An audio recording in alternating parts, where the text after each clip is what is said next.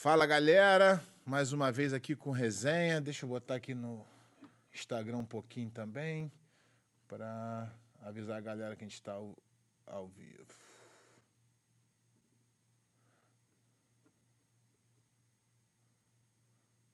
Tá, só um minutinho que a gente está chegando lá.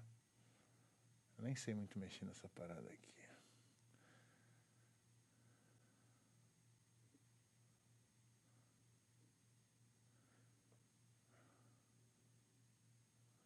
Mas é que faz isso, rapaz?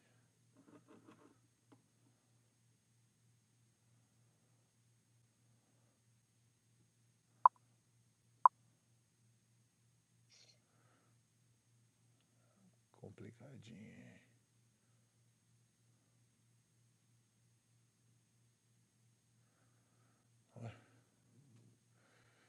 Rapaz, é, não sei não. Aqui, agora foi. Pronto, estou começando aqui. Então, galera, vamos começar aqui. Agora estou aqui no. Só mudar a câmera também, que eu não sei o negócio. Aí, tá ruim, não sei, não consigo nem fazer aqui. Ah, peraí. Aí. Tá mostrando a academia toda lascada, agora sim. Então, galera, vocês vão me ver aqui mais ou menos de lado aqui no Instagram. Então, o, o canal do YouTube ah, tá lá no, no minha- na minha bio, se vocês quiserem ir lá também, porque o som é melhor. Vocês daqui não vão conseguir ouvir a resposta do Rominho, tá? Então vocês vão para lá, que eu vou ficar um pouquinho aqui só para galera ver.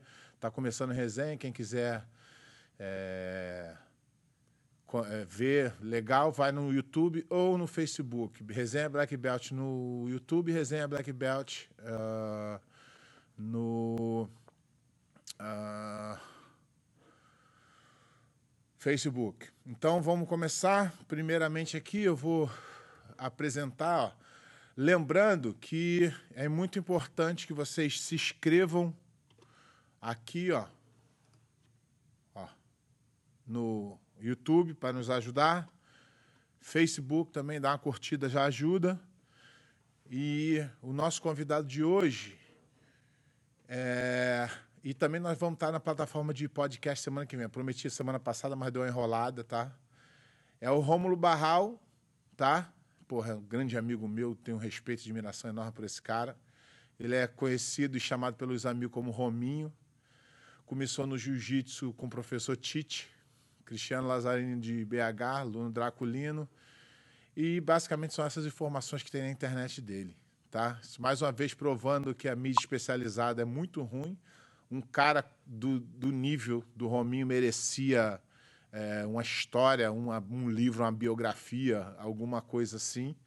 E hoje nós vamos estar recebendo aqui é, ele, que é um grande amigo e um ídolo para muita gente. Seja bem-vindo, Ron Barral.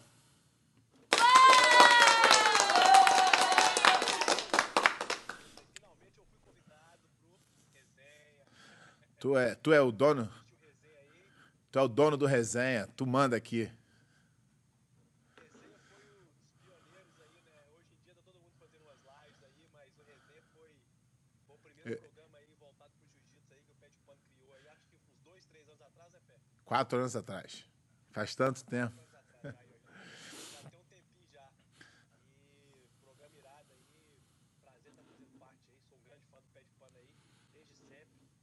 E muito legal estar aqui fazendo parte do programa. Lembrando que no final a gente tem o bloco de pergunta dos internautas. Então, quem quiser já deixando aqui, porque agora a gente tem um programa, a gente consegue ver as passadas. Então, já pode deixar a pergunta, que no final o Rominho vai responder tudo.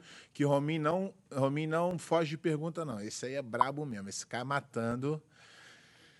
Então, falando pra galera aqui, que. A, é, conversando com o Rominho aqui fora do ar um pouquinho, que o. a- o jiu-jitsu, a, a mídia do jiu-jitsu, a- história do jiu-jitsu, ela, foi, ela é muito mal contada. Se você quiser um livro hoje para ler sobre o jiu-jitsu, você não encontra. Você quer uma matéria, você não encontra. Estou falando atual, tá? Se tu for pro passado. E quando eu fui procurar o, o Rominho na internet, eu tomei um susto, porque o Rominho não é passado, não. O Romin- é atual. O Rominho foi campeão mundial poucos anos atrás. Continua lutando, algumas lutas casadas, é um cara que, porra, é. Então, se não tem o Romulo Barral, não tem mais ninguém, né? Então, vou fazer o seguinte: hoje vai ser a oportunidade da gente conhecer a história verdadeira contada de dentro da, da história. O próprio uh, Rominho vai contar. Então, a gente vai começar da seguinte forma: temos que falar a história contada por ele, né? E para a gente não perder nada, eu vou separar em três é, diferentes é, tópicos, tá? Rominho agora vai contar para gente como foi o começo dele no jiu-jitsu, o que levou ele a iniciar no jiu-jitsu e como foi. Vai lá, Rominho. Então, Pé, é, eu, eu sempre tive uma aptidão física muito grande para esporte, entendeu? É, qualquer coisa assim que eu fazia, eu realmente levava jeito. Andava de bicicleta, eu levava jeito, andava de bicicleta, é, jogava bola, rapidamente eu conseguia aprender, entendeu? Então, assim, assim, já muito novo eu já vi que, né, que eu tinha assim, uma facilidade muito grande para essa área esportiva, né? Pelo fato de, né, realmente ter sido assim, sei lá, abençoado mesmo com essa aptidão física aí. E, meu irmão, eu sempre tinha muita energia, entendeu? Então, assim, quando eu já era, já, assim, com uns 8, 7, 8 anos, assim, eu já tava fazendo tudo, né? Jogando bola, nadando, é, fazendo taekwondo, fazendo. Já fiz taekwondo, karatê, judô, tudo sem imaginar, entendeu? Pelo fato ali de querer, para tentar gastar um pouco da energia que eu tinha. Mas nada, nada sério, entendeu? Mas chegou uma, uma fase da minha vida, né? Aquela fase ali de adolescente para adulto, ali dos 15 ali para os 16 anos, eu morava na cidade de Diamantina, entendeu? Já era faixa preta de taekwondo. O meu mestre de taekwondo, taekwondo também, ele é mestre de jiu-jitsu, é o João Andrade Batista. Só que eu nunca tinha, assim, vontade de ter me envolvido com jiu-jitsu. Até que um amigo meu do Rio de Janeiro até, Igor, o nome dele, me mostrou uma, umas fitas de, de MMA, de vale tudo na época, né? E aquilo ali me interessou muito e deu na minha cabeça que eu queria fazer aquilo, entendeu? E aí, assim, eu tinha alguns amigos em comuns com o Tite, né? Que tinha uma loja de suplementação que era diamantina, uma loja de suplementos chamada Physical Point, e era patrocinador do Tite. Eles sempre falavam comigo do Tite, os amigos meus, o Daltinho, o Luciano. O Adaltinho até hoje tem essa loja lá. Mas você começou em Diamantina? Não, não, jiu-jitsu não. Jiu-jitsu não, tá. jiu eu comecei mesmo. É, tipo assim, eu fiz ali judô, né, aquele atemi, entendeu? Mas eu nunca tinha feito um jiu-jitsu mesmo, assim, ah, fazia aqueles, aqueles rolos chão ali com tapa ali, mas nunca tinha feito jiu-jitsu mesmo, não. Até que esse amigo meu falou comigo, meu irmão, você quer lutar, você tem que realmente treinar com os Grace, Grace Jiu-Jitsu, entendeu? Eu não entendia muito bem disso, entendeu? Na verdade, eu só queria treinar Jiu-Jitsu para me aprender o chão mesmo, porque eu tinha uma facilidade muito grande, assim, para lutar em pé, e aí, meu irmão, fui, assim, fui convidado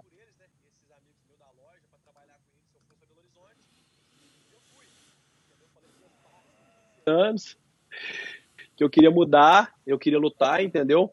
E eu me mudei ali na, na cara e na coragem, sem ter, sem ter dinheiro, sem, sem ter nada, entendeu? Só na vontade mesmo. Assim, com um sonho assim que era um sonho até recente, mas uma coisa que era forte dentro de mim, entendeu? Que realmente falava assim, não, vai que é isso aí que vai, vai dar certo. E eu, assim, né, quando eu conheci o Tite, ele me deu a oportunidade de treinar com ele, e eu, eu agarrei com unhas e dentes, entendeu? Eu me dedicava realmente 100% todos os dias, entendeu? Quando eu tava ali naquele tatame ali. E os resultados foram acontecendo até que estamos aí hoje, né? Mas o começo foi, foi esse aí, me mudando da minha cidade, de, de Diamantina, para Belo Horizonte, começando a treinar com o Tite. Agora nós vamos passar para a segunda fase da pergunta. Não vai ser. Vai matando tudo, não. Vai devagar, porque a gente quer saber legal. Galera do, do, do Instagram tá achando que tá sem áudio. Não. Vocês só vão ouvir minha voz. Na minha bio eu tenho o, o, o link do YouTube, ou se você que procurar no Facebook. Isso aqui é só uma forma de divulgação, tá? Então, é, vai lá no YouTube. No meu, na minha bio aqui da, da Instagram tem um link direto para o YouTube e no Facebook você pode procurar lá. Então, vou partir aqui para a segunda fase, que essa eu acho que é a mais interessante para mim. É claro que é bom saber como é que você começou, mas essa aqui é a mais interessante. Com, competições nas faixas coloridas. Conta pra gente como foi essa fase que eu considero muito importante para a formação de um campeão. E como é que foi sair, como é que foram os seus resultados, como é que você lidou com os resultados, como é que foi tudo isso aí? Então, é, assim, né, meu começo não foi muito, muito fácil, assim, igual talvez muita gente imagina, né? eu perdi muito, principalmente ali na, na faixa azul, né? É, é, e eu tinha uma pressão em cima de mim pelo fato de eu só fazer aquilo ali, né? Tipo assim, eu trabalhava, mas assim, a maioria das pessoas que faziam jiu-jitsu tinha outras coisas, estava na faculdade, estava trabalhando com o pai. Eu não, eu só fazia jiu-jitsu, entendeu? Então eu tinha que ter resultados, né?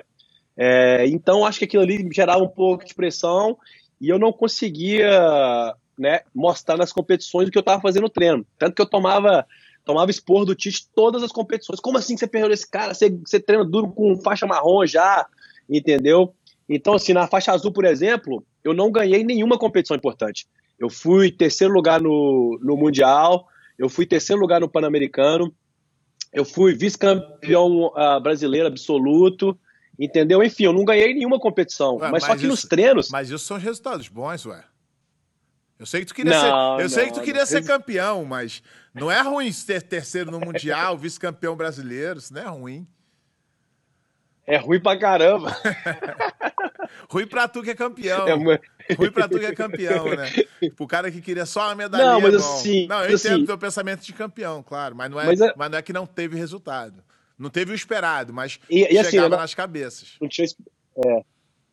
E assim, né, naquela época ali, era, era, uma, era bem difícil, entendeu? Porque, tipo assim, era isso que todo mundo falava, né? Eu quero medalhar no Mundial, eu quero medalhar no, uhum. no, no, no, brasileiro, entendeu? Não, eu nunca tive essa mentalidade, pra ser sincero, entendeu? Eu queria ganhar. E aquilo ali me deixava muito chateado pelo, pelo fato de eu chegar lá e não conseguir, né? É, ganhar. Então, assim, na faixa azul realmente foi bem difícil, mas na faixa roxa aí mas, o negócio começou a mudar, entendeu? Mas, mas o seguinte, eu acho que esse fato de você ter perdido um pouco te fez um atleta melhor, de saber lidar com, com as diversidades, de aprender a não desistir. Porque a gente tem histórico no jiu-jitsu de cara que era fantástico nas faixas coloridas e quando perdeu, aí foi fazer outra coisa porque não aguentou a pressão. Então eu acho muito importante um cara, às vezes, tomar uma na cabeça para ver se ele aguenta a pressão daquilo ali. O que, que tu acha? Não, com certeza, sem sombra de dúvidas, entendeu? Eu não mudaria esse caminho de forma alguma, entendeu? Você falou tudo aí, entendeu? Acho que a principal, um dos principais né, é, coisas do atleta, né? Do atleta que vai ser campeão é aquela, aquele, aquele poder de conseguir passar por cima de dificuldades, né? Por exemplo, eu poderia ter desistido, né? Mas não, eu continuei, eu continuei. Eu lembro, entendeu? Minha irmã falava, e até tem uma, tem uma história engraçada, entendeu? Que, tipo assim, né? Eu lembro que eu fui lutar um campeonato, não sei se foi Mundial, e aí, né, eu, eu perdi o Mundial, não ganhei, entendeu? Eu tava lendo a revista. E assim, né, antigamente você sabe, faixa azul, faixa roxa, ninguém saía na revista. E você na faixa marrom, não sei se foi o brasileiro ou foi o Mundial, você finalizou todo mundo, entendeu? E eu tava lendo, eu falei, não, eu quero ser esse, esse pé de pano aqui, ó. O cara nem faixa preta na revista, ganhou peso absoluto. E aí minha irmã falou comigo assim, sério, eu tô falando, isso não é, não é porque é seu programa, não, isso é história real mesmo. E minha irmã falou comigo, não, não preocupa não, que você vai ser igual o pé de pano, você vai ganhar ainda, você vai sair na revista antes de ser faixa preta. E eu lembro até hoje, quando eu saí na faixa marrom também, ela falou comigo, aí não te falei que você ia fazer igual o pé de pano, não sei o quê. Então, tipo assim, né, são coisas que mas assim, tu... a gente tem que passar realmente, né? Isso, mas tu sabe que a, a minha história é tipo parecida com a tua, que quando eu fui comecei a treinar, a primeira revista do Mundial de 97 tinha uma página inteira do Tererê, faixa azul.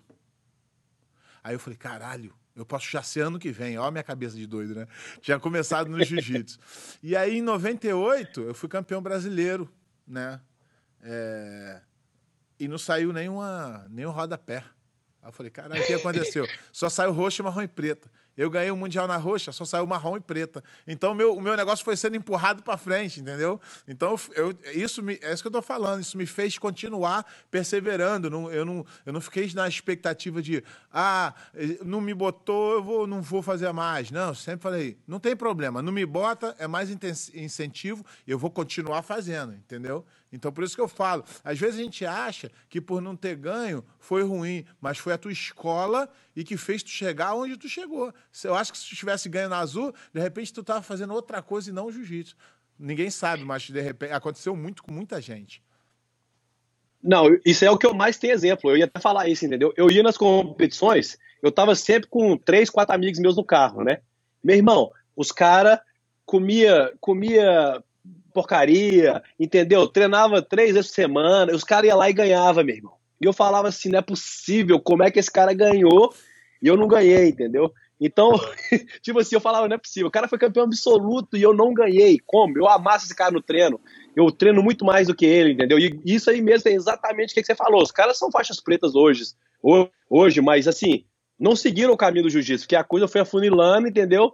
E eu continuei ali firme e forte e, porra, e hoje tô aí. Você já tentou fazer uma pesquisa, os caras que ganharam na Azul de você e foram campeões, se todos eles estão onde você está?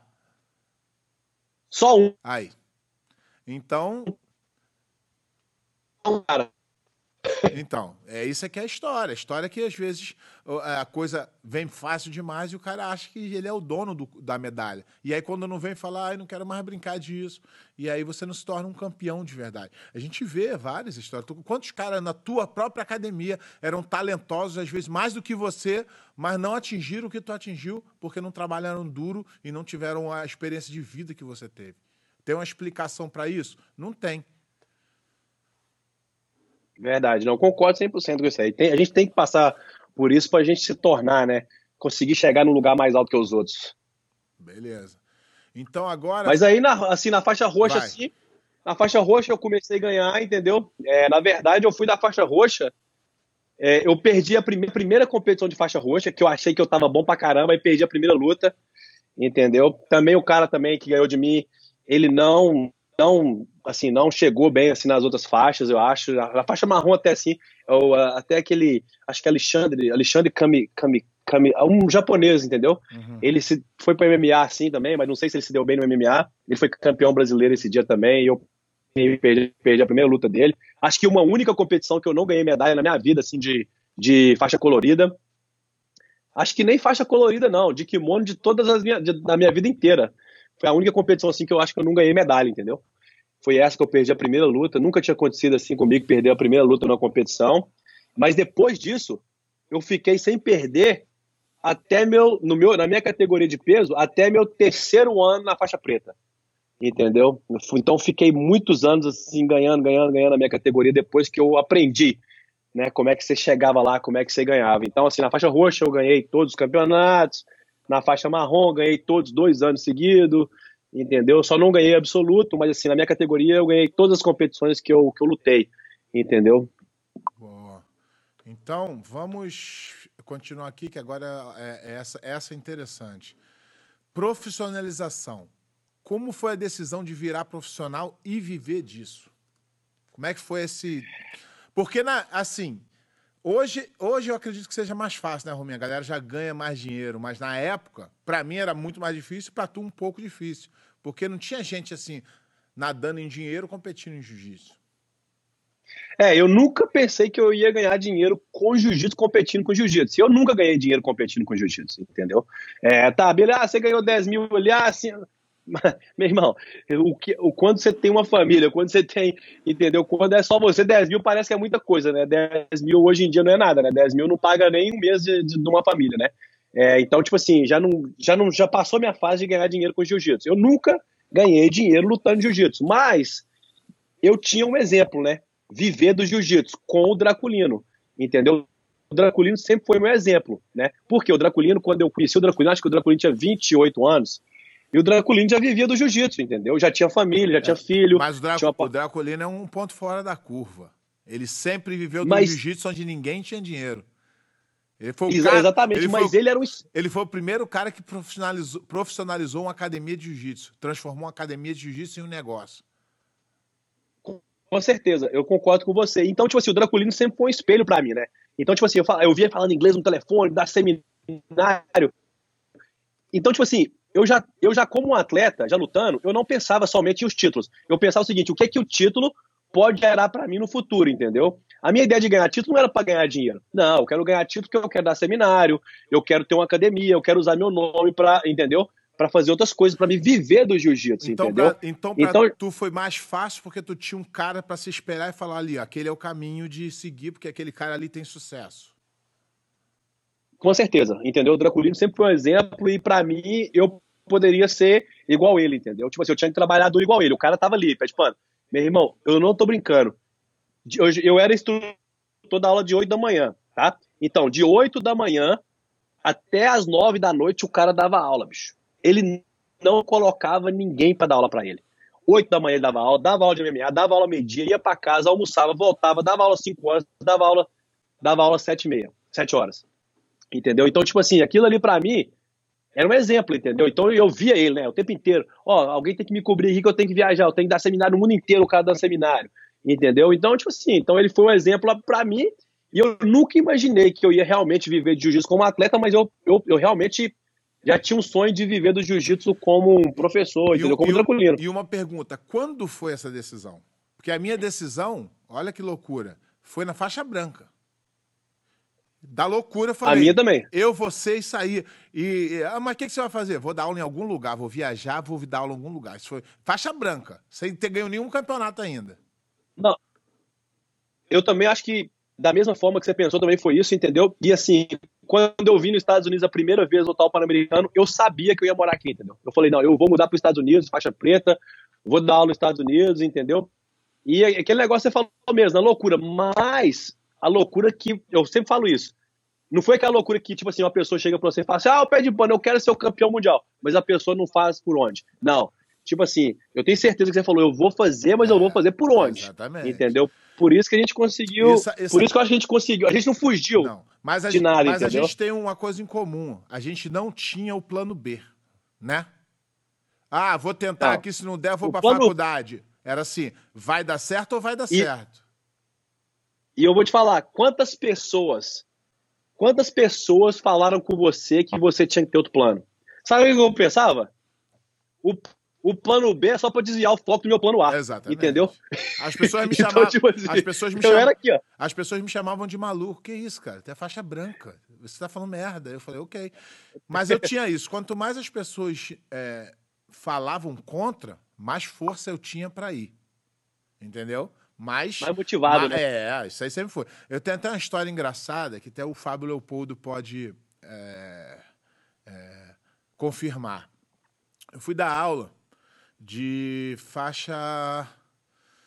Acho que já era faixa preta, no Ryan. Fui dar aula de faixa preta no Ryan lá no São Paulo.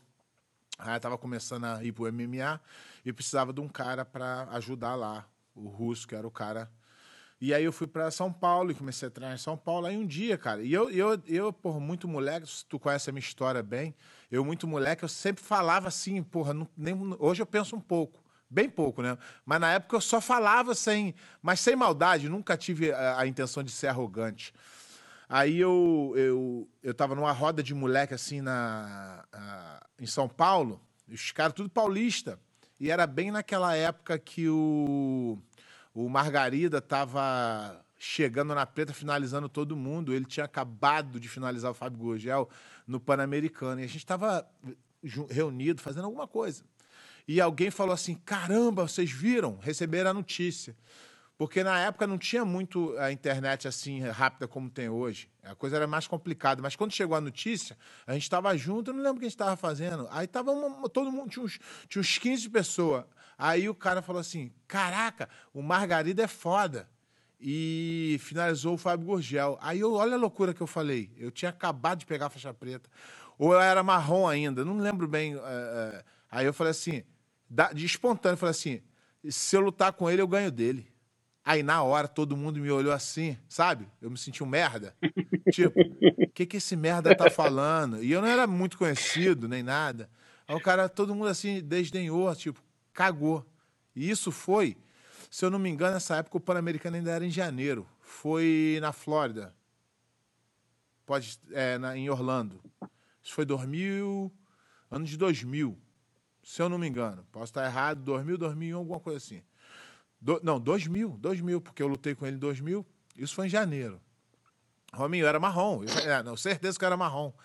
Aí eu era marrom e todo mundo olhou assim e falou: o que, que esse merda tá falando? Ninguém falou, mas eu vi que todo mundo pensou: o que, que esse bosta tá falando? E aí aquilo ali me deu uma força, cara. E eu continuei, fui lutando, tal, fui campeão. É, ganhei tudo na marrom, não perdi. E no Mundial, nesse Mundial de 2000, na Marrom, eu finalizei todas as lutas. Peso absoluto. E aí, eu acho que foi em, em agosto ou setembro, que era o brasileiro, na época. Aí de janeiro a setembro, oito meses, nove meses, eu fui, lutei com Margarida, ganhei. Ganhei peso absoluto no brasileiro. E aí eu olhei pra cara dos caras. Eu nunca esqueço disso. Eu olhei pra cara dos caras e falei, não falei? E todo mundo assim, ó. o cara, os caras não sabiam o que falar. Então, cara, eu acho, eu acho muito disso, porque as pessoas falar pra você assim, Rominho, você vai ganhar. Sabe o que que isso te ajuda? Em nada. Eles não têm esse poder. E eles não podem ter o poder pra te derrubar. Entendeu? Ele não pode falar assim, Rominho, você vai ganhar e tu vai ganhar, não. Depende de você. Então ele não pode ter o poder reverso de falar, Rominho, esse cara vai te matar. E você, caralho, esse cara vai me matar. Então tu não pode deixar esse cara ter o poder de um lado se ele não tem o poder do outro. Com certeza, não. Acho que até foi dessa vez que você ganhou do, do Margarida, dessa sua também, não sei se na Tatama, na Grande Magazine, você falando. Fala, meu irmão, para você ser o melhor, você tem que ganhar Foi os esse, melhores. Foi esse, foi entendeu? esse. Foi esse.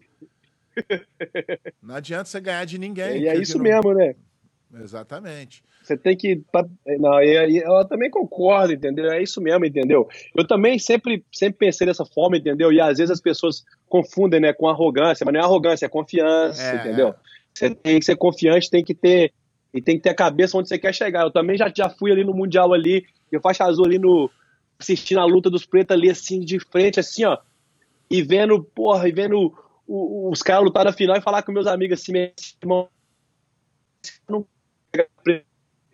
e os caras, coisa, e eu cheguei na preta e já ganhei de cara que eu falei que eu ia ganhar, entendeu? Ninguém acreditou. Mas, na- é igual você falou, entendeu? Os caras, da mesma forma, os caras não podem falar, falar ah, você vai ganhar de qualquer um, os caras não podem falar que você vai perder, não. Isso aí é dentro de você, né? Exatamente. A sua cabeça e a, e a sua vontade ali de, de fazer. Mas é aquele negócio, né, Pé? Não adianta você falar, eu vou fazer se for uma coisa que não for verdadeira, né? É, Você tem- pode mentir pra qualquer É. um, só não pode mentir pra você tem que, mesmo. tem que vir, a confiança precisa vir de dentro, não pode vir de fora. Ah, o, cara, o, professor, Não, o professor virar para aluno, ó, fala que você vai ganhar, o cara, eu vou ganhar. Não vai, sabe ah, que é mentira, você tem. Mas, Rominho, vamos também falar pelos momentos difíceis. Qual foi o momento mais difícil da tua carreira e por quê? Ah, assim, o momento mais difícil da minha carreira, eu acredito que foi é, assim, 2007, né? 2007 eu tava com uma lesão no ombro e e aí eu tive que né, fazer uma cirurgia. Eu passei o ano inteiro lutando com o ombro machucado, entendeu? Tudo bem, isso aí todo mundo já fez, entendeu? Só que eu fiz uma cirurgia e foi uma cirurgia aberta, entendeu? E durante essa cirurgia, porque eu sempre fui muito é, denso, entendeu? É, uma massa muscular forte, entendeu? Eu acredito que o médico, diz o, o médico falou, que quando ele abriu meu ombro, o afastador de ombro não estava conseguindo abrir devido aos meus músculos. E ele teve que usar um afastador de quadril, nunca vi na minha vida. E o que, que aconteceu? Ele estirou meu nervo, quase rebentou. Meu nervo ficou, ficou somente com a pontinha segurando. E aí, quando eu voltei a fazer, quando eu comecei a fazer fisioterapia, eu estava na fisioterapia, a minha, a minha fisioterapeuta falou: levanta o braço, vamos alongar. Eu fui mexer o braço e o meu braço não mexia, entendeu? O meu braço estava morto, entendeu? E aí ela, eu vi que ela ficou bem preocupada ali pro médico, foi eu e ela no médico até, a minha fisioterapeuta, e o médico falou o que, que tinha acontecido, entendeu? Me mandou fazer um exame de nervo, e eu fui fazer o exame, e o médico falou comigo que já era, entendeu? Que eu não ia mais lutar, porque o meu nervo tava só segurando com a pontinha, e demorava para um um nervo crescer um milímetro, demorava um ano, entendeu? Até meu nervo conectar tudo assim, imagina. O nervo do negócio estava só na ponta aqui. Então eu fiquei praticamente, eu fiquei um ano sem conseguir dar a mão assim, sem conseguir é, é, nem, nem fazer um cumprimentar uma pessoa, entendeu? E e até tipo assim, né, um ano sem sentir nada no braço, só tinha um osso aqui no meu braço aqui, entendeu? Perdi totalmente a, a massa muscular, não conseguia fazer nada. E aí foi, foi esse, esses dois anos que eu fiquei parado foram bem difíceis, né? Que foi uma coisa bem certa, né? Se eu conseguiria voltar ou não. Não, Mas é- é- também- eu fico imaginando essa notícia, caralho. É, o dia mas dessa assim, eu, notícia. O cara fala, tu não É. vai lutar mais? eu lembro, eu lembro até hoje, entendeu? Porque eu tava lá, né, eu fui no neurologista, doutor Manuel, e aí eu tava com a Janaína, que é minha esposa hoje, ela passou meses e meses sem conseguir dormir, porque ela era fisioterapeuta, e ela sabia da gravidade do negócio, e ela via que eu não queria acreditar, entendeu? Que eu tava ali, não vai dar, não vai dar, eu vou voltar, eu vou voltar, eu vou voltar, e, e acho que ela passou muito mais, é, é, né, por, sa- por saber qual que era, né, a, a gravidade da, da lesão. Não foi a lesão durante o a competição, foi a lesão durante a cirurgia. Uhum. Eu fiz a cirurgia pra ficar melhor e a cirurgia me fudeu, entendeu? Então foi mais ou menos isso que aconteceu. E aí, meu irmão, é, acho que força de vontade e aquele negócio. É, eu, às vezes eu fico, eu fico pensando, meu irmão, imagina se eu tivesse 100% dos dois ombros. O que, que, eu teria, que eu teria conquistado no estado? Não. Aquilo que a gente falou antes. Isso aí tinha que ter acontecido comigo para me dar mais vontade, entendeu? É, Mas assim, você- foram dois anos. Você é a pessoa que você é pelo que você viveu, não pelo que você decidiu É. ser. Então, tipo assim, eu acho que esses dois anos, né, de 2007, de julho de 2007, logo após o Mundial, até o Mundial de 2009, foram momentos assim de bastante incerteza para mim, entendeu? Se eu conseguiria realmente voltar a lutar em alto nível, entendeu? E, por incrível que pareça, 2009 foi um dos, meu- dos meus melhores mundiais da minha vida, né? Eu não ganhei o absoluto, mas eu ganhei peso absoluto, eu ganhei o peso, fiquei segundo absoluto, e eu consegui finalizar 10 lutas das minhas 12 lutas, entendeu?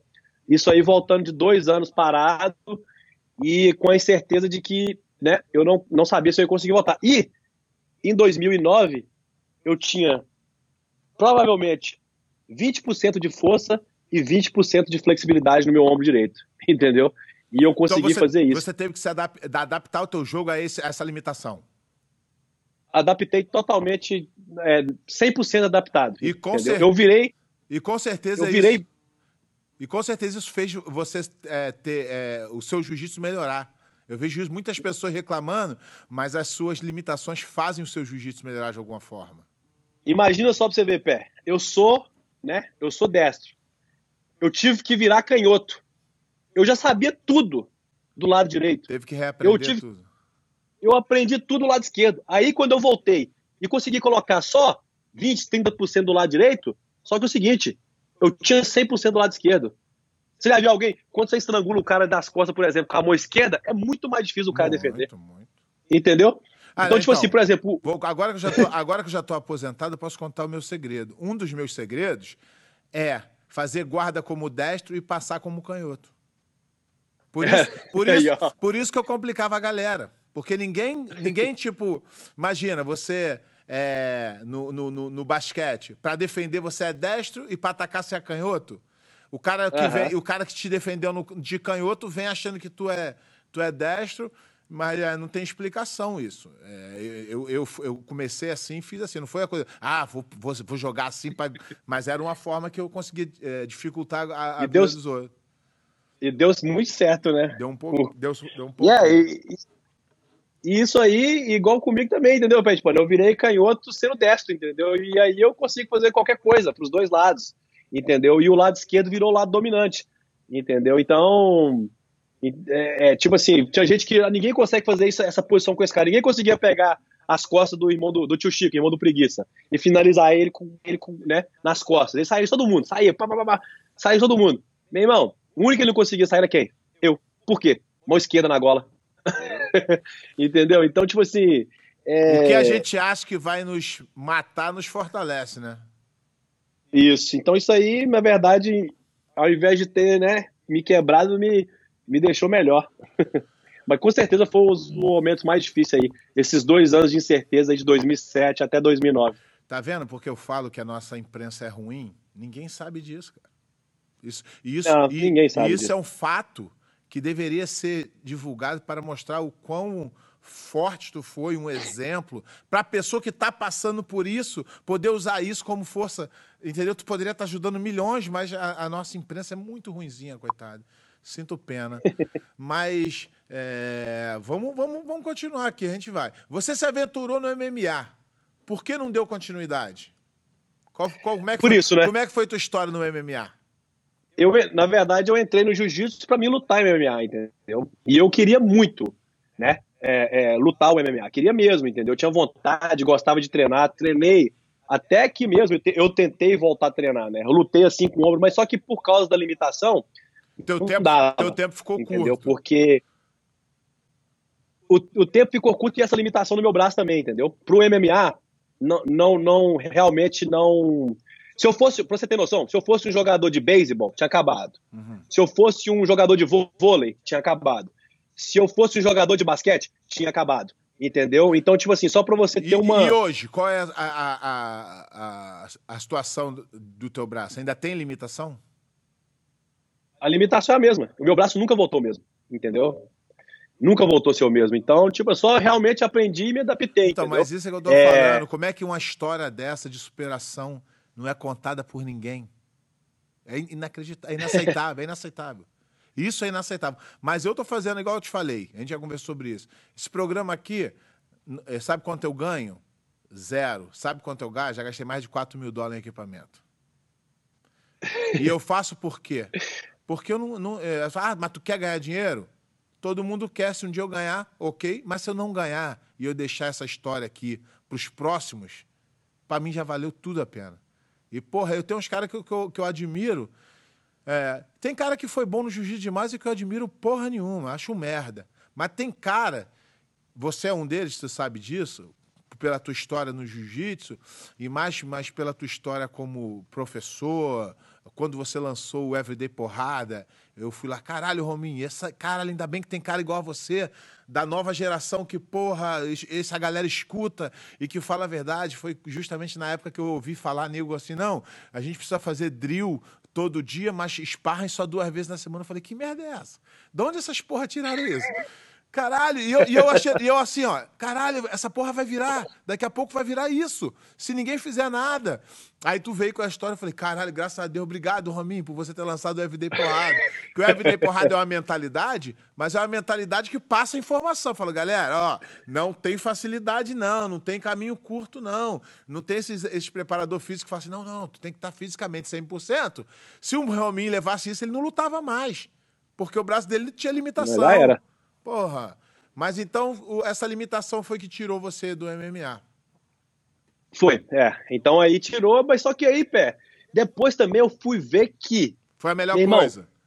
foi a melhor coisa e o caminho foi pelo lugar que tinha que ser ido, Exato. entendeu? Então, tipo assim, porque se eu poderia, e, e eu poderia ter, entendeu, ido no MMA, talvez, entendeu? Não sei, mas meu irmão, vou te falar, é uma coisa que aconteceu, mas que também não me, não me deixa de forma alguma chateado, entendeu? Frustrado. Eu vou assistir, né? Eu tenho um, eu tenho um aluno meu, né, o Benny, né? Ele luta no, no, no, no, no UFC. E eu vou na. As, todas as lutas dele, praticamente, só não fui em três. E eu vejo aquela energia ali do estádio, não sei o quê. Só que é o seguinte, eu não tenho vontade nenhuma de estar lá. Entendeu? Então, foi uma coisa que realmente aconteceu e era pra ter acontecido mesmo, entendeu? Talvez eu tava, ia fazer uma coisa que eu achava que era aquilo que eu queria, não ia fazer tão bem porque não era, entendeu? Todo mundo me pergunta como é que foi Não- a, eu lutei. Gosto de, gosto de encarada. É, todo mundo, todo mundo me pergunta como é que foi, né? Que eu lutei em. em- em- eu, fiz gran, eu fiz grandes eventos do, do, do, do UFC. Eu fiz Chuck Liddell e. e- Você foi em Pride? Eu fiz Chuck, eu fiz Chuck Liddell e, e Red Couture, que na época era sold out. Eu lutei, então eu senti aquilo ali. Mas é, aquilo não era, não era o que eu sonhava. Eu nu- nunca desejei aquilo ali. Eu desejava ser campeão no jiu-jitsu. Mas como o jiu-jitsu da minha época não dava para viver, então eu ah, fui pro MMA, mas foi uma experiência foda. Não vou te falar que co- como ser humano, como aprender ali aquela, aquela história ali de daquela vaidade toda, eu, eu me tornei um ser humano melhor. Mas se você falasse para mim, pé, se alguém chegasse para tu e falar, pé, a história vai ser essa aqui, o que, que você faria de novo? Eu teria continuado no jiu-jitsu. Entendeu? Mas não dá, só tô a minha informação. Mas a gente faz, a coisa é do jeito que tem que ser, né? A gente não tem como mudar isso e, e a vida que segue do jeito, igual você falou, foi do jeito que tinha que ser. E graças a Deus foi desse jeito.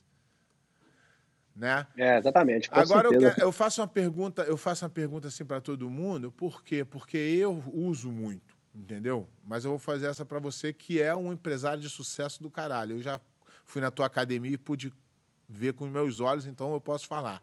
Como empresário, conte um pouco da tua trajetória até virar um empresário de sucesso. E qual ensinamento do jiu-jitsu você usou e, é, para aplicar no seu negócio? Tirando o técnico, do business mesmo, qual, qual um, um- ensinamento que o jiu-jitsu te deu que você. E, e conta um pouquinho da tua história como empresário aí, pra galera saber também. Então, Pé, eu sempre, eu sempre gostei de. Assim, eu sempre fui um cara, como se diz, correria, né? Lá no Brasil, né? Eu sempre corri atrás ali do, do, do que eu queria, entendeu? Eu, desde novo ali, sempre fui um cara que nunca fui ligado a bens, entendeu? Carro, roupa, enfim. Eu era ligado a, tipo, viver um, ter um estilo de vida que eu gostaria de ter, entendeu? Tipo assim, ficar confortável, ter o meu dinheiro, pagar minhas contas. Então, tipo assim, eu fui aprendendo lá atrás, primeiro, eu viver com pouco, entendeu? Tipo assim, ó, você tem mil reais. Mil reais para pagar aluguel, mil reais para comer, mil reais para fazer seus treinos. Então, tipo assim, eu sabia lidar, lidar com pouco, entendeu? Então, o meu primeiro, meu primeiro aprendizado foi isso. E quando eu comecei a minha academia, eu fiquei por muito tempo sem tirar dinheiro da academia, sobrevivendo o pouco que eu tinha de seminário, entendeu? E todo aquele dinheiro que eu tinha extra, eu investia na minha academia, eu investia em alguma coisa a mais, investia em alguma coisa a mais para no futuro a academia se tornar uma academia realmente de sucesso, entendeu? Não ser um hobby. Então, tipo assim, eu acho que assim, né, o começo da academia, eu tive sócio que não deu certo, entendeu? É, saí da academia que já estava bem grande, sem nada, tive que começar tudo do zero, que também foi um aprendizado que foi bom para mim, entendeu?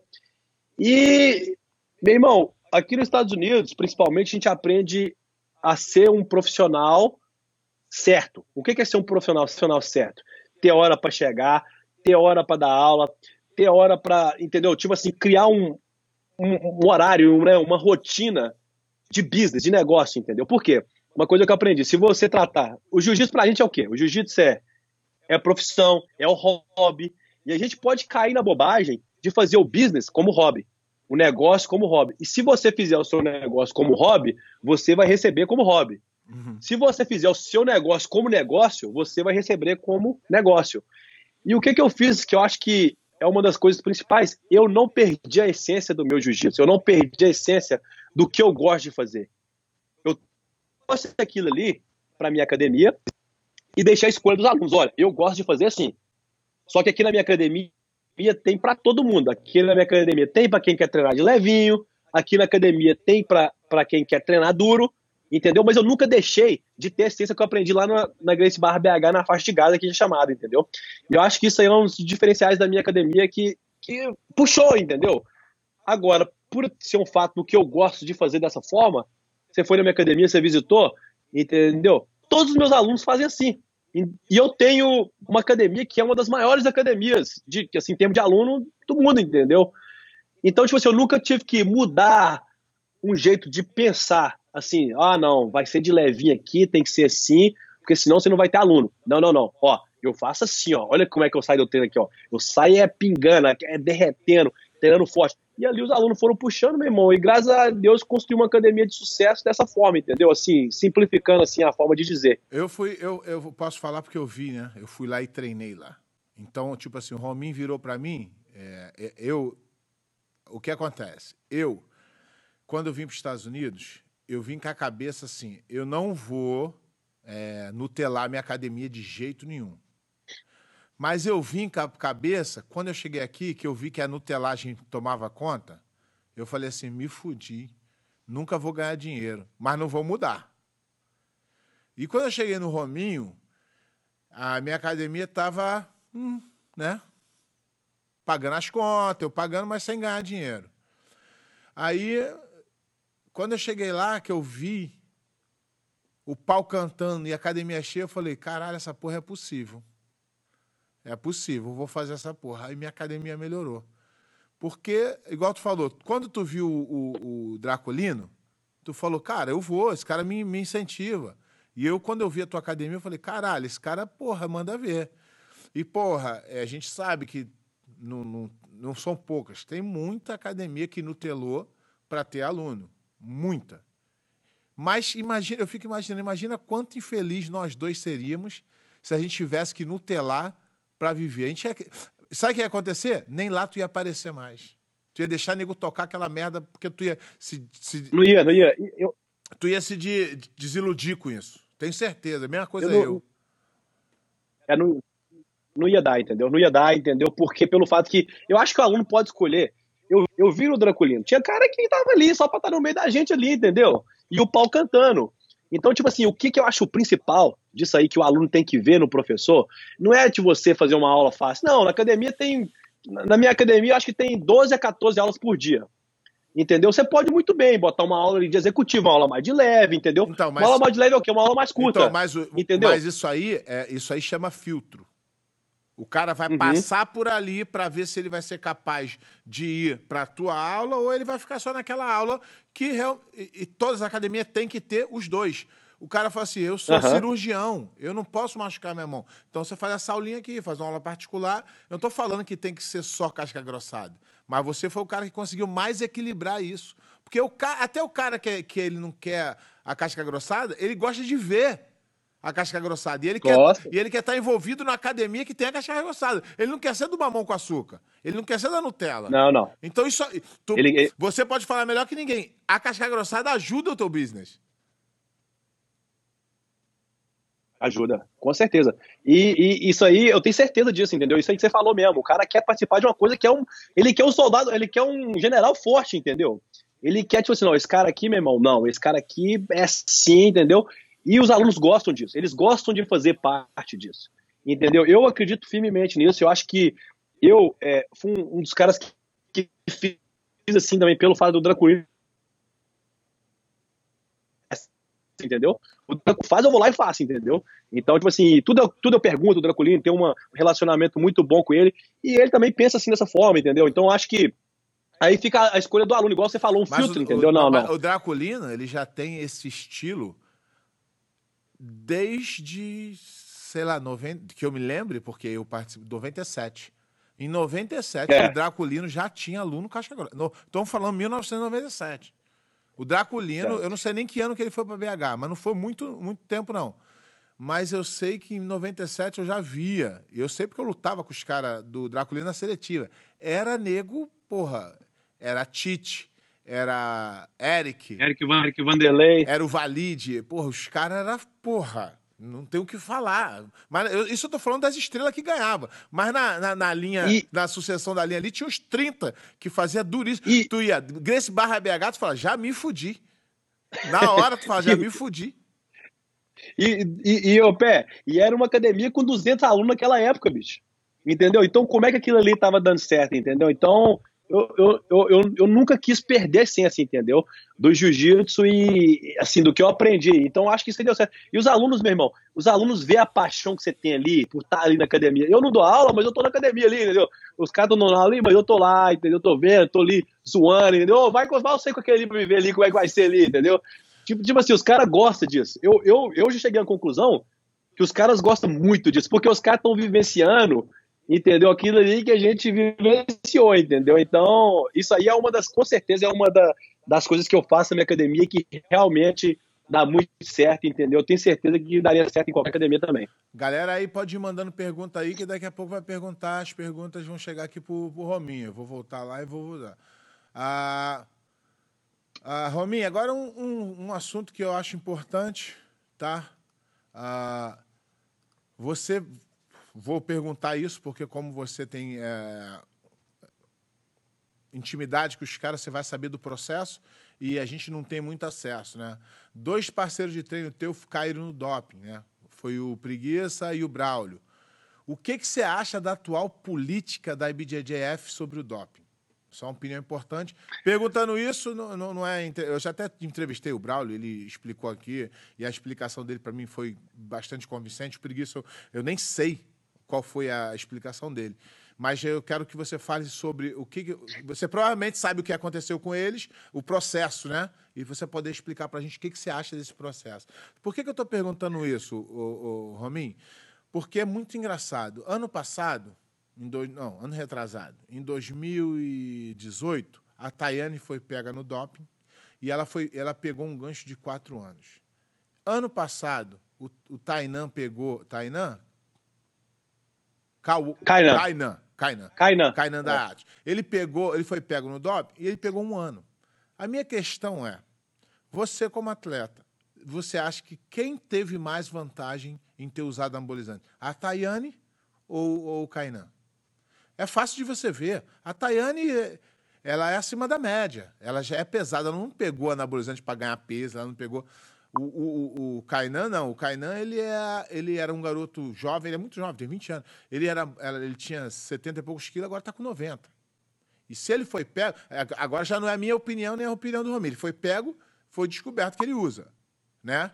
Ele, ele não apresentou. Ele não, não vi ele apresentando nenhuma justificativa. Se, se tem, é, levante e está ok. Então, a minha. É, que política é essa? Que um pega um e o outro pega quatro. E ninguém explica nada por quê, por que sim e por que não. Qual a tua opinião sobre isso? Então, Pé, é, primeiro, assim, né? O doping é uma coisa nova no jiu-jitsu, né? Então tem várias substâncias aí que são. Eu, quando o doping entrou no jiu-jitsu, por eu ser uma, um atleta, né? Bem fisicamente, eu já sabia que eu ia ser testado no fundo dos primeiros, né? 2013. Mas então, só que é o então, seguinte. Então, Romin, vou te ser sincero, isso, isso esse mas, teste, mas, esse mas, teste ali. Eu sei, eu sei disso. Mas o que eu falo é o seguinte: você não foi um cara que ganhou 20 quilos da noite pro dia. Você não foi um cara que perdeu 20 quilos da noite pro dia. Você não foi um cara. Eu te acompanho, você é o mesmo cara, luta na mesma categoria, você é o mesmo cara. Entendeu? Então, mas tem cara que você vê que é um absurdo, que muda, que acontece. É, é, é, assim, eu já dei minha opinião aqui.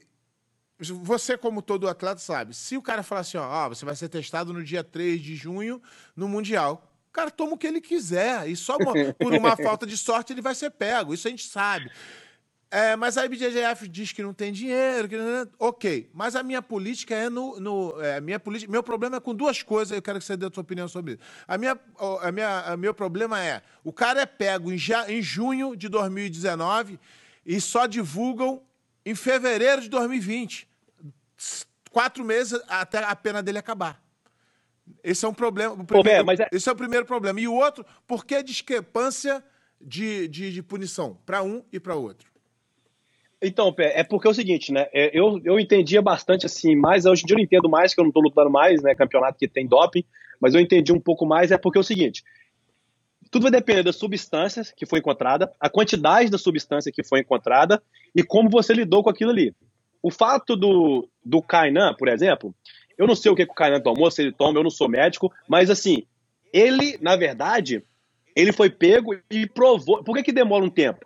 Porque, tipo assim, quando a, a usada chega para você e fala, ó, você foi pego, tipo assim, você pode chegar e falar assim, tomei mesmo, admitiu, eles vão te dar a pena lá, ou você vai falar, não, não, não sei, não, vamos ver o que é isso aí. O Kainan, ele provou que foi uma contaminação de suplemento. Entendeu? O que aconteceu com alguns caras no, no MMA, com o Nate Dias, um dia antes da luta lá, a mesma coisa que apareceu no Kainan, que acho que é ostarine que chama, é uma substância.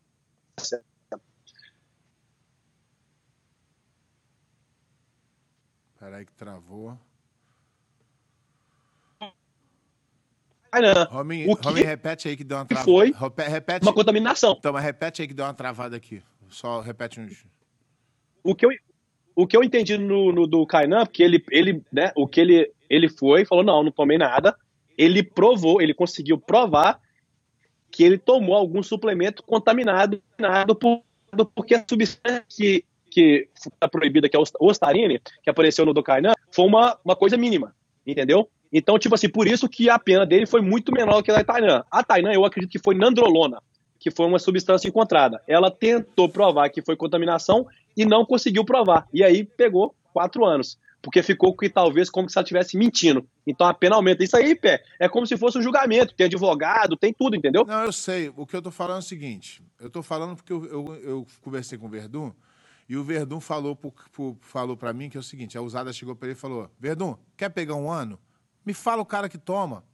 Denuncia uns caras aí. Me fala o médico que, que, que, que, aplica. E aí você pega um ano. Tem também isso aí. E dizem que se você assumir, você pega só um ano. E se você disputar, Acho que... tu pega mais anos. É, porque se você disputar e não provar, cão, você toma mais. É. Entendeu? Agora, se você, essa... se você, for confiante. Mas esse negócio de, pro... for... esse negócio de provar pode ser de... dedurar os outros, né? Tu sabe? A gente sabe. É, pode ser. A também. gente tem, a gente tem, que... a gente tem uhum. o caso. Então, tipo assim. O Verdun falou para mim, falou, eu fui lá em é, Colorado, né? o Verdun me contou, e o Verdun cagou para usar e falou, vou falar a verdade. Sentou na mesa e falou, cara, isso aí, eu, eu acho que o que eu tomei, que eu comi, foi uma carne é, contaminada. Aí o cara falou, Verdun, Verdun, tu não tem a carne, tu não tem como provar. Mas, se você falar três atletas que tomam e um médico que aplica, tu pega um aninho. Tá beleza. Então, o meu negócio é o seguinte. A, a explicação que eu perguntei, eu perguntei pro a- os caras da IBGF, eles não podem falar sobre isso, sobre nada de sobre dó. Mas eu perguntei assim, por que o motivo de não divulgar assim que é pego? Ele falou, não, porque é coisa da usada. Eu falei, mas que usada é essa? A do UFC ou uma que vocês fizeram? Porque a usada, o cara foi pego é, na semana antes do UFC, o cara fala. O cara foi pego no dia, na semana seguinte fala. Entendeu? E aí a minha questão é: Aham. isso seria uma forma de divulgação e de educação. Se você fala assim, Rominho lutou o Mundial, uma semana a gente fala assim, ó, Rominho foi pego em alguma coisa, não precisa nem falar o que é, foi pego em alguma coisa e está respondendo. O que que acontece? Passa seis meses, nego falando daquilo, e nego falando assim, ih, rapaz, caralho, vou tomar não, hein? Rominho se fudeu, hein? Eita, cara, se eu tomar, vou me fuder igual Rominho. Entendeu? É educacional, mas, Aham. mas não tem educacional. Todos os casos. É. Olha só, o único caso que foi divulgado antes, sabe quem foi? Foi o Braulio. Sabe por quê? Que ele divulgou. Ele falou, galera, Uhum. foi isso, isso e isso. Eu entrevistei ele. Ele deu uma, uma, ele deu uma versão que, porra, é difícil de acreditar. Até é, mas pra mim faz sentido pra caralho. Ele falou pra mim, pé, eu, depois que o Romin fechou, não foi isso? Foi. Depois que fechei com o Romin, que ele ganhou, começamos a pular, me carregaram no colo, o nego me deu um suplemento pra tomar. Um, um- um tipo reidratante, um Gatorade misturado, alguma coisa eu tomei. Não sei de quem, não sei onde. Se eu tivesse como se eu tivesse esse produto, eu podia fazer um teste e provar que eu não, não, não- não fui é, desleal nisso tal. Mas como. E os caras falaram que se eu brigasse, eu ia pegar mais quatro anos. E se eu aceitasse a pena, eu ia pegar dois. Entendeu? Então, eu entendo que o doping é complicado, mas é, é difícil de entender porque não tem explicação. Se alguém, vier, É. se alguém viesse e falasse assim, a IBJJF, a IBJJF viesse junto com a usada, um cara da IBJJF, um cara da usada, e falou, galera, vamos dar aqui uma nota, vamos explicar o caso do Kainan. Foi isso, isso, isso, isso, isso, isso, isso, e isso. Tá aqui a- o exame, tá aqui a contraprova, tá aqui tudo. Pá, claro, transparente. Mas não é o que acontece. A gente é tudo por debaixo do pano. É. Por isso, por isso que eu acho que essa porra aí, meu irmão, tinha que ser sem porra de usada nenhuma e foda-se, porque tendo usado ou não, não adianta nada, entendeu? Exatamente. Então, tipo assim, qual que é da usada, entendeu? Igual, igual você falou mesmo. Ou faz aquele negócio que o UFC faz É. lá, bate na porta do cara lá às seis da manhã, Ou, ou não- vem cá agora aí. Ou então, porque não adianta, pé. Sinceridade, é- vou te falar a verdade, não adianta, entendeu?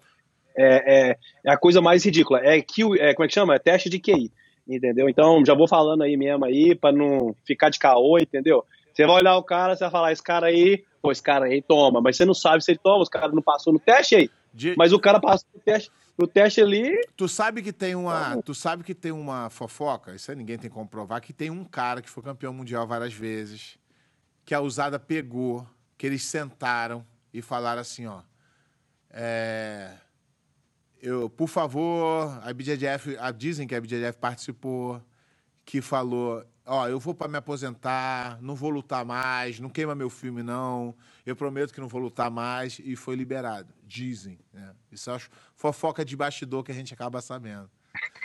eu já ouvi falar também, mas será que isso é verdade, viu? Eu, Eu, não- eu não duvido não, cara. Eu não duvido não. Não é uma coisa que eu não duvido não, sabia? É. Rominho, agora a gente vai... É, viu? É. Rominho, agora a gente vai fazer o seguinte, tem uma, uma... Esse é difícil, hein? Tem um quadro... Eu não posso, eu não posso falar, eu não posso falar muito de doping, não, porque eu tenho esses, esses bezerros aqui, tá todo mundo falando aí que eu tô tomando. Ó, eu sou, eu sou, eu, eu, eu tenho aqui, a gente criou um pro... Mas nunca fui pego, tá?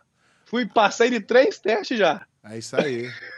Então, né, mas isso que eu falo, todo mundo fala assim, ó. Ah, todo mundo fala, alguém perguntou aqui, esse cara é o Roger? Não, Roger, Roger é 100% puro.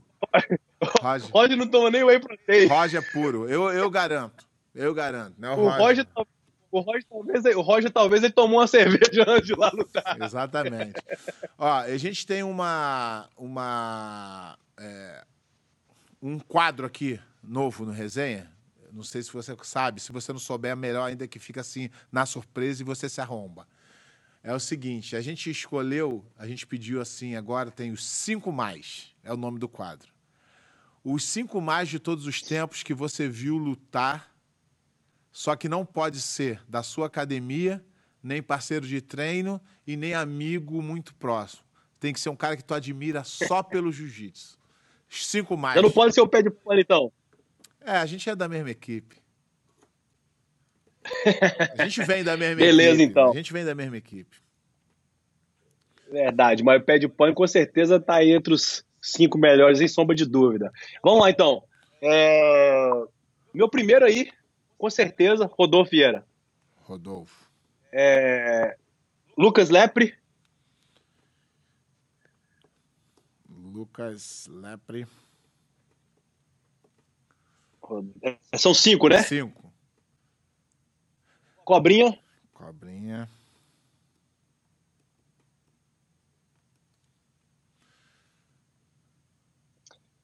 é dos caras que eu mais gosto de ver lutando, como é que é, Pé? É, o cara que você viu lutando que você admira o jiu-jitsu. É, de- Aquele, aquele cara que, que vai lutar que você vai assistir, né? é. Esses aí, Rodolfo, Lucas Lepre. Cobrinha não pode ser da mesma equipe, não pode ser amigo. Não pode, não pode ser Roger, não pode ser Uhum. preguiça. Provavelmente estariam. É, mas vamos lá. Mais dois, né? Hum, Xande, Xande. Xande Ribeiro. Vou botar aí agora um. Deixa eu ver. Xande, Rodolfo. Pô, tem uns caras aí que vocês não fossem tão, tão pela saco, eu ia falar, mas. é, você tem que moral. você tem que admirar, você tem que admirar, você tem que admirar de, de todas as formas. Beleza. É, esse aqui tem. é, Deixa eu ver. Vou Pensar. Essa é difícil aí. Essa pergunta é difícil, hein, É, Pé? eu sei, pra todo mundo. Eu achei que ali. Eu acho. Cinco é muito, né? É. Por que, por que, É muito é por que, que é difícil? Que as pessoas que tu admira, as pessoas que tu convive.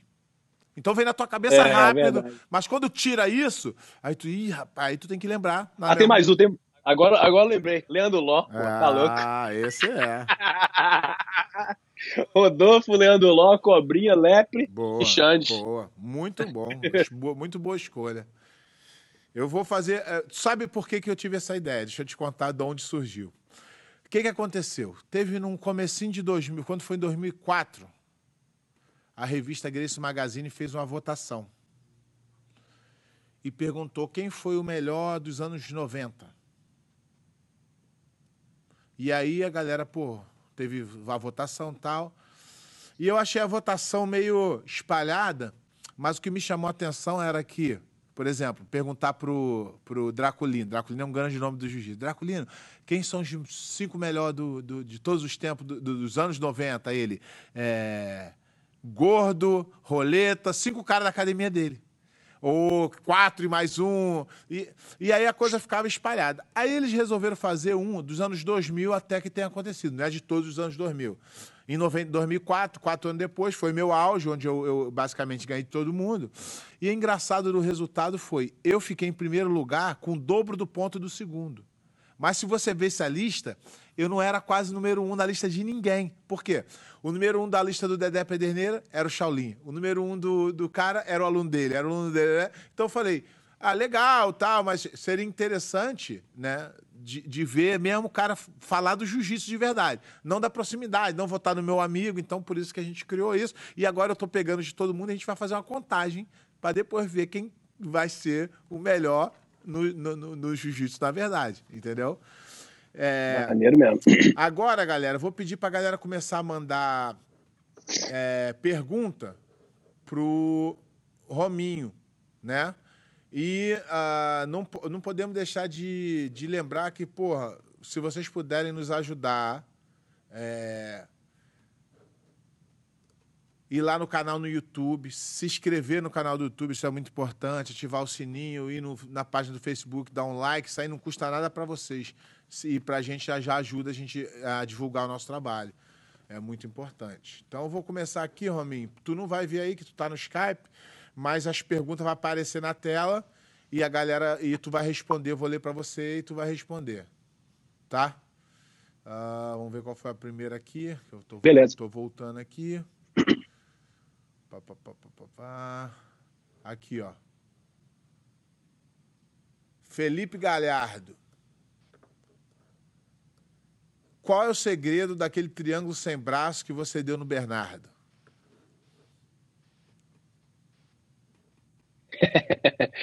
Primeiro, ser imprevisível, né? É, tipo assim, a pessoa não esperar, né? Ninguém esperaria que eu ia dar um triângulo no campeão mundial ali, né? Naquela luta ali. Eu já tentei outras lutas ali, é, consegui algumas, na verdade, mas já também já me ferrei de não ter conseguido. Mas é. Acho que, principalmente, com certeza é, é muito imprevisível, entendeu? Ninguém acredita que a posição vai pegar. E é uma posição bem simples mesmo, entendeu? Eu coloco a minha mão assim, ó. Dessa forma aqui, ó. Do lado do pescoço do cara. A mão encaixa aqui, ó. E é como se isso aqui fosse o braço do cara. Eu vou e fecho o triângulo do mesmo lado, como se eu pegasse o braço direito. Aí tem pouca força. Bota a minha mão, né? Aí tem pouca força nessa perna, deu ruim. Ah, na perna ali, na perna ali, meu irmão, ali nós aperta mesmo. E, mas é um, é um estrangulamento que pega muito. E, e, o mais engraçado disso, que eu aprendi esse estrangulamento com o Edwin, quando o Edwin era faixa branca. Entendeu? Não sei se você olhar no vídeo lá, quando eu consegui pegar o Bernardo, eu olho pro Edwin e falei, eu falei com ele, eu falei, eu vou pegar alguém no Mundial. Então foi nas quartas de final do Mundial de 2010. Eu consegui final, finalizar o Bernardo. E o Bernardo foi campeão mundial esse ano. Não sei se foi pesado ou super pesado, né? Você finalizar o campeão aí de um Mundial na faixa preta com triângulo que você aprendeu com faixa branca é, é, bem legal. Aqui, isso aqui não é uma pergunta, mas vou, dar, vou botar aqui porque é um cara que a gente conhece e, e nosso parceiro, o Cirizinho, Gustavo Pires. Ele botou aqui: Pé, aprendi isso com você. Vi você fazendo guarda como destro e passar como canhoto. Comecei a fazer por causa de você, até tentei quando a gente lutou. Cirizinho. Cirizinho é nosso parceiro. Cirizinho é gente boníssima. Cirizinho, sangue bom demais. Meu irmão, treinei com ele, fui lá na Grace Barra a primeira vez. Ele, a primeira vez que eu fui na Grace Barra, treinei deitando duro com, com várias faixas pretas. Mas o Cirizinho me quebrou. ó, essa aqui, ó. Essa aqui é uma pergunta é, Tiago Monte, fala um pouco daquela luta do Ebert e Preguiça, porque só o Ebert foi punido e alguns da equipe do Preguiça não foram. Uh, então, é... ali é difícil falar, né? Porque qualquer coisa que eu falar aqui eu vou ser bias, né? Eu vou estar tá pegando um lado.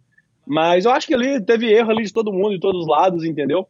É um momento ali que uma coisa que não poderia ter acontecido, mas aconteceu mas quanto à punição, qual foi a punição? Não, não sei qual é, punição. É, não, mas eu acho que eu acho que a, é, a, pergunta não cabe muito porque era torcida e não tinha é, muita galera do, do, de lutador. Como é que você vai punir torcida, né? Se agora é, se, então, o, tipo, se o preguiça e... fizesse alguma coisa, poderia punir o preguiça. Eu acho que a BGF deu um ganchinho nele só para dar um cala boca, entendeu? Um negocinho, é, coisa, coisa, coisa besta. Eu... É, Ma, uh, Marcos Muniz, Rômulo, qual o melhor nível do jiu-jitsu? USA ou Brasil?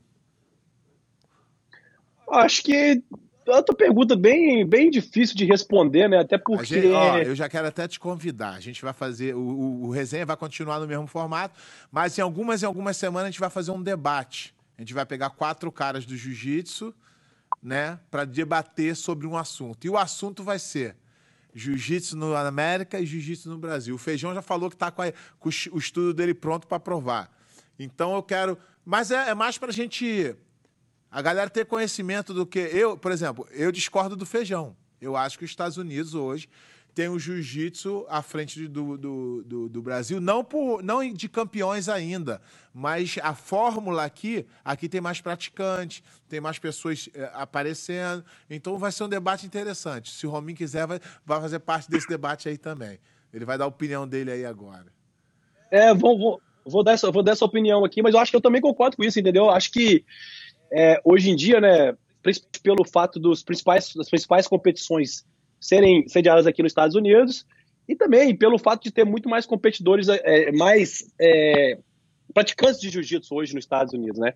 É, na minha área aqui tem uma academia em cada esquina, entendeu? Então, ou seja, é normal os Estados Unidos hoje em dia estar tá um pouco na frente do Brasil, mas assim, com certeza, né? O Brasil ainda está dominando. Os, os, as pessoas que estão dando aula são brasileiras, É, entendeu? não, o, o Os Brasil, atletas que estão ganhando são brasileiros. o Brasil tá colhendo ainda os frutos que foram plantados lá atrás, essa é a minha opinião. Mas a tendência Isso, mas vai mudar. é que aqui tá vindo mais gente qualificada para cá, todo mundo se mudando para cá. Uma hora essa, essa mudança vai acontecer. Ah, Também acho. Rafael Frota Rise de Azevedo. Ah, professor Rômulo, sua academia tem programa de kids? É, BJJ Kids? Não só tem como tem, como é quase o dobro do de adulto. e não sou eu que faço, entendeu? É, é o professor Jason, manda ver lá no programa de criança. E eu vou te falar a verdade, é academia é de 60% a 70% criança. Aqui, ó. Isso aqui, é- isso aqui é legal. ó.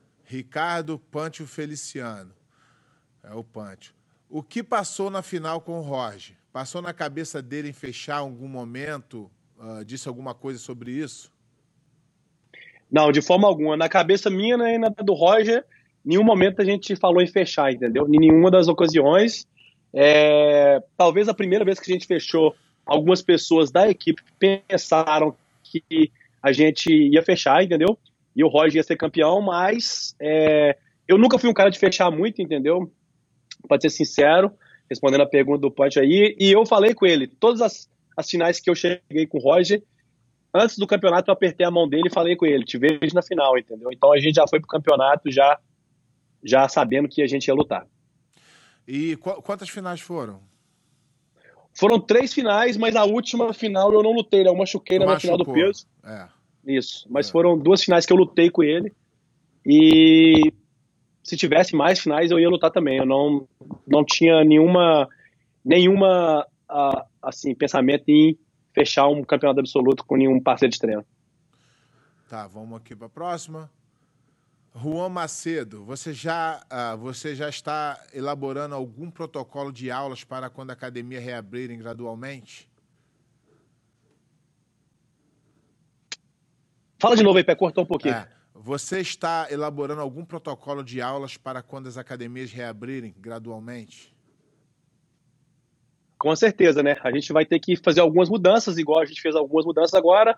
Assim, no começo a gente vai fazer algumas mudanças, quando a gente puder reabrir. Ainda não sabemos ainda pelo fato de que não temos nenhuma nenhuma nenhuma notícia falando que a gente pode abrir, que possa treinar, treinar dessa forma. Mas acho que tem muita coisa que dá pra gente fazer assim, né? A gente não vai deixar a academia fechada por muito tempo, né? Liberou para abrir, a gente vai criar algumas opções de aulas de forma que os alunos podem estar ali em contato e voltando aos poucos, né? A, ninguém, a gente não vai chegar e vai. Acho que ninguém vai fazer isso, né? Vai abrir a academia e vai estar todo mundo lá treinando já do primeiro dia. Uma coisa, né? É uma coisa nova, a passo gente vai ter que se vez. adaptar, né? Essa pergunta aqui eu vou responder pro Rominho, Isso, tá? Essa isso. aqui, essa aqui eu vou, essa, essa pergunta eu vou responder para tu, tá? Que a pergunta não faz sentido para quem te conhece. Algum nome que o Rominho treme quando vê na chave? Eu vou responder. Não existe essa possibilidade do Rominho tremer para ninguém. Vamos para a próxima. Já respondi, Rominho. Aqui, Pô, nem ó. põe o nome, né? É, não, eu esqueci de falar o nome dele. Deixa eu, deixa eu ver o nome dele aqui rapidinho. Não, não, nem põe, nem põe o nome se você tiver medo de alguém. né? É, exatamente. Foi o Matheus Fernandes que perguntou. Desculpa, eu esqueci de. Aqui, Max Galdino Tito. Pé, pergunta pro Rominho se ele estava lesionado na última luta dele com o André Galvão sem pano. Não, não, não tava lesionado, não. Foi uma luta bem chata mesmo. Foi mal desculpa aí, galera. foi uma luta que foi bem. É, não aconteceu muita coisa, né? Nem minha parte, nem da parte dele. Foi uma queda só, perdi de 1 a 0 né? Mas não tava machucado, não. Tava 100%, 1000%. Wagner Melgaço. Fala, Pé e Barral. Qual a sua sensação de amarrar sua faixa preta no Lô na final do Mundial? Ah, foi uma sensação boa, porque eu, eu gosto muito do Ló, entendeu? É um cara autêntico, um cara real. E 2016, realmente eu tinha me programado para ser meu último mundial, não parar de lutar jiu-jitsu, entendeu? 2017 eu só lutei pelo fato que o preguiça foi de meio pesado e eu ainda achei que eu tinha condições, pensei que eu ainda tinha condições de fechar um campeonato com ele, entendeu? O fato de eu amarrar a faixa no Ló foi eu eu parar naquele ano foi porque foi o Ló, entendeu? Se tivesse sido outra pessoa, talvez poderia ser que eu não ia parar, mas como era o Ló, um cara que eu respeito muito, um cara que eu tenho admiração não só como atleta, mas como pessoa. Eu amarrei a minha faixa nele e considero ainda aquela ali meu último mundial.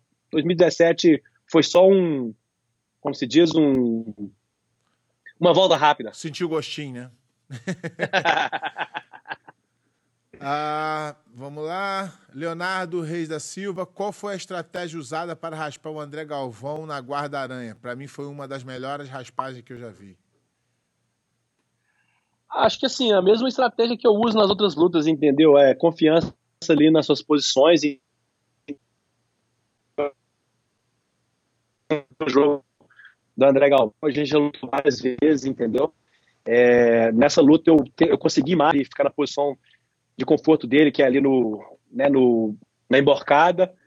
E toda vez assim que eu consegui colocar o pé no bíceps, eu consegui realmente impor meu jogo e consegui algumas raspagens. Molinho defender essa raspagem aí, né? Molinho. aqui, essa aqui é boa. Uh, Flávio, uh, Flávio Alex. Queria levantar uma questão. Uh, eu queria levantar a questão de valores da diplomação da IBJJF, que é caro. É, uh, e o que vocês acham? E se o cara. Uh, vou voltar aqui que é muito comprida. Mantém registrado sua academia registrada, não tem curso de diplomação no estado, de residência, o que faz? É o site da IBJJF, Academia Registrada. O que vocês acham das mesmas serem de, uh, divididas no site por região, dando legitimidade e credibilidade em seu devido estado? Cara, eu acho que, porra, isso que a BJJ, a F faz é importante, né? Para você manter os caras é, dentro dali. Aqui nos Estados Unidos é feito um trabalho legal porque você tem que fazer um background check, você tem que ter o curso de arbitragem. Então é no mínimo para te diferenciar do cara que não tem nada. Então pode parecer que é difícil, pode parecer que é caro, mas é uma forma dos certos se sobressaírem do errado. Então, isso é minha opinião. Acho que eles deveriam continuar fazendo sempre dessa forma. E tu, Rominho? Eu também acho. Eu não tenho. Isso aí eu não tenho nada a reclamar, não, entendeu? É, acredito que isso aí é bem importante, entendeu? Você tem que ter um diferencial mesmo, entendeu? Se fosse assim, qualquer um pode chegar, ah, sou faixa preta de jiu-jitsu, tá aqui meu diploma da, da IBJJF, entendeu? Então, tem se, que ter uma. Se for muito fácil, é? qualquer um tem, né? Aí é. não te diferencia acho... de nada. Imagina se você for um médico, né? Você vai ter um diploma de médico, né? Você vai ser um, você um professor de jiu-jitsu, o diploma tem que ter algum valor, né? É isso aí. Vamos para a próxima aqui. Uh, Ricardo Oliveira Rogitim. Professores, como vocês fazem a, a, a, transição de juvenil para adulto sem perda de aluno e manterem a galera treinando? O salve de Madrid, grande abraço. Vai, Rominho. Como é que você mantém a galera? Eu tenho, eu tenho, eu tenho esse problema bastante ah. aqui. Quando o cara começa criança, se torna 16 e tem que fazer essa transição para o adulto. Eu acho que isso aí é um problema, é um problema mundial. Todos nós vamos ter, né? Porque mundial, pelo fato de que quando é criança ali, né? Quando é criança ainda está controlando ali o que, que a criança faz. A partir que aqui, principalmente aqui nos Estados Unidos, né? É 15 anos já começa a trabalhar, já muda de casa, não sei o que, não sei o que, a pessoa vai ali talvez seguir um outro caminho. E, e realmente, eu tenho, ixi, Maria, eu teve vários alunos na minha academia ali que eram moleques ali que provavelmente ia ser uma, algum atleta muito bom, mas nem sei onde que eles estão mais, entendeu? Eu não tenho assim, eu não, eu não tenho nada, entendeu? Assim, nenhum programa assim que, é, que a gente faz. De mulher, eu criei uma aula de mulher, entendeu? Porque aí a menina que virou adolescente nem não quer treinar com homem, talvez vá ali com mulher ali, funciona bem, mas agora de de criança, assim, no geral, realmente é bem complicado isso aí. É. Entendeu? Eu tenho tido problema aqui, eu tenho, eu tenho uns caras que estão indo para adulto, não estão conseguindo, aí então eu fiz uma aula tipo de adolescente, né? Uma aula transitória. É, aqui vamos, tem também, vamos, né? O Teens Class é aula de adolescente, mas, mas mesmo assim é, é, bem complicado. Exatamente. Radian Gomes Marinho. Rômulo, qual foi seu parceiro de treino mais sinistro para você? Mais sinistro? Rapaz, é difícil falar um, mas se eu for falar o que eu mais apanhei, Eric Vanderlei. Esse era duro. Nossa.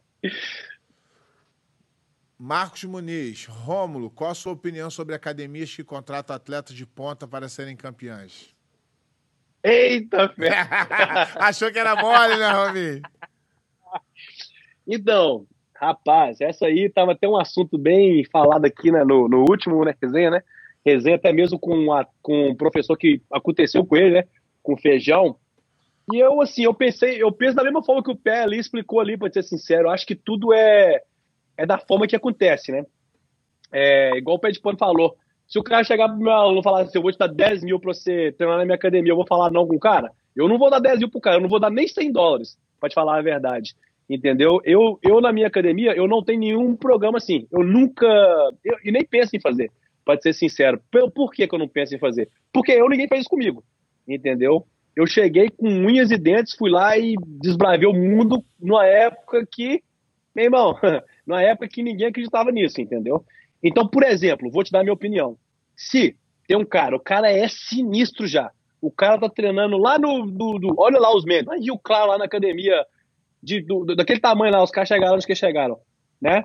Não sei. É, por que, que o outro não pode chegar? Hoje em dia tem isso, eu não sei por quê. Eu não sei o que, que isso gera pra academia, entendeu? É, não concordo, não discordo, mas eu faria. É, não é pra A verdade tudo. é essa. A Laércio Fernandes. E aí, Rominho, converso com muitos faixa preta competidores e quando eles resolvem parar de competir, ele entra em uma fase que não sabem o que fazer ou até mesmo em depressão. Você passou ou teve amigos de treino que passaram por isso? Como você vê essa dificuldade? é um problema em qualquer esporte, na verdade. Não é qualquer coisa que você faz na sua vida, né? Tipo assim, a partir do momento que você falou que você parou, né? Por exemplo, é, o que, que o jiu-jitsu é bom? Porque o jiu-jitsu a gente não para, né? Para começar. É porque, respondendo essa pergunta um pouco mais, assim, que eu já estudei bastante sobre isso, já, né? Já escutei entrevistas. Tu sabe, gente tem que sabe entender- tu sabe que isso é, na psicologia tem um nome, né? A síndrome, Tem, né? do, a síndrome do super-herói. O cara não consegue parar. É, é, é pelo fato de que você cria uma identidade com você, que é aquela identidade ali do campeão, de estar lutando, entendeu? Acho que eu até vi o BJP falando agora há pouco tempo. A única coisa que eu sei fazer é lutar, entendeu? Então, tipo assim, eu, eu provavelmente, eu praticamente já vim me preparando para isso há muito tempo. Pelo fato de que, Pé de Pano sabe disso. Pé de Pano, você foi campeão peso absoluto, né? Você foi campeão lá peso absoluto. Beleza, bom demais. Mas depois de uma hora depois, o que, que mudou na sua vida? Eu fui pra casa e não tinha dinheiro pra pagar a conta de luz. Essa é a história. Pois é, você foi, você foi para sua casa, você tava lá sem dinheiro ainda. Beleza, depois você foi mudando porque você continuou a evoluir em outras formas da sua vida. Não foi isso? Então, tipo assim, a gente, né? Eu acho que a depressão, você perder sua identidade, quando você para, né? Você, tipo assim, ah, não sei o que fazer. Mas não, a gente tá sempre fazendo, o Pé de Pano tá fazendo resenha, o Pé de Pano tá dando aula, tem o filho dele vindo, tem a família dele. Ele tem outros propósitos que ele vive. Não a gente dá. não vive pelo propósito de ganhar medalha. A, a gente não tem tempo de entrar na depressão. Não tem, entendeu? Então, então, tipo assim, o meu propósito nunca foi ganhar título só, entendeu? Eu nunca tive um propósito, ah, eu vou ganhar medalha, não. Igual eu falei no começo, entendeu? Eu vou ganhar medalha, mas eu quero ter uma academia, eu quero dar aula, eu quero contribuir usando o jiu-jitsu para minha comunidade, entendeu? Enfim, é, eu não tenho problema nenhum com isso. É lógico, eu gosto de estar treinando, de estar ali, mas, né? Isso é uma coisa que realmente todo mundo tem que se preparar, porque vai acontecer com todos nós. Aqui, eu vou fazer um. Vou fazer só mais uma, porque senão a gente vai passando do tempo aqui, que a galera tá, tá entrando direto aqui, entendeu? Ah, deixa eu ver qual que eu faço aqui. Ah, Rominho. eh. Aqui, ó, esse aqui é legal. Felipe Galhardo, já viu o Bernardo e o Ali falando que o Rominho deu conselhos que fizeram toda a diferença na carreira deles, mesmo sendo de outras equipes. Isso é coisa de ser humano diferenciado. Parabéns. Isso aqui é só um, né? Um elogio mais pro Rominho. Valeu, obrigado. Rominho é fera. Agora a última pergunta. Matheus Fernandes, na, na sua história de competidor, qual foi o maior adversário que você teve? Roger Grace, o melhor de todos os tempos. Ah.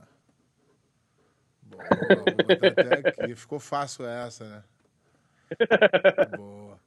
Então, Rominho, a gente está chegando no final. Uma pena que, pô, por mim eu ficava aqui 24 horas falando contigo, porque tu é nota mil, meu amigo, considero você como um amigo. E sempre quando eu bato de frente com você, sempre é, é uma conversa boa e é um aprendizado. Então agora, nesse finalzinho, eu vou deixar o Rominho fazer as, as considerações finais dele aqui e agradecer mais uma vez. Agora é com você, Rominho. Fala, Pé. Primeiro eu queria agradecer, né, o Pé de Pano pelo convite para participar do Resenha. Programa aí muito, muito legal mesmo. Desde o começo eu venho acompanhando. E queria agradecer a todo mundo por participar, né? É, todo mundo está assistindo aí, isso é bem importante. O Pé de Pano está fazendo uma coisa pelo amor mesmo. E, né, tipo assim, vendo muito mais o lado de nós, atletas, professores, do que um lado de, do lado dele, que é diferente da maioria da mídia.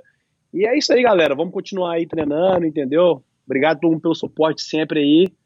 Vou continuar fazendo o meu trabalho aí no dia a dia, sendo um everyday porrada sempre e tá sempre aí levantando os que estão ao meu redor. Esse é o, o nosso propósito nessa vida aí. Valeu, galera. Valeu, Rominho. Obrigado aí pela participação. Você é inspirador aí na sua história, tanto de competidor, como de empresário, como de ser humano. É o cara que a gente não vê ninguém falando mal aí.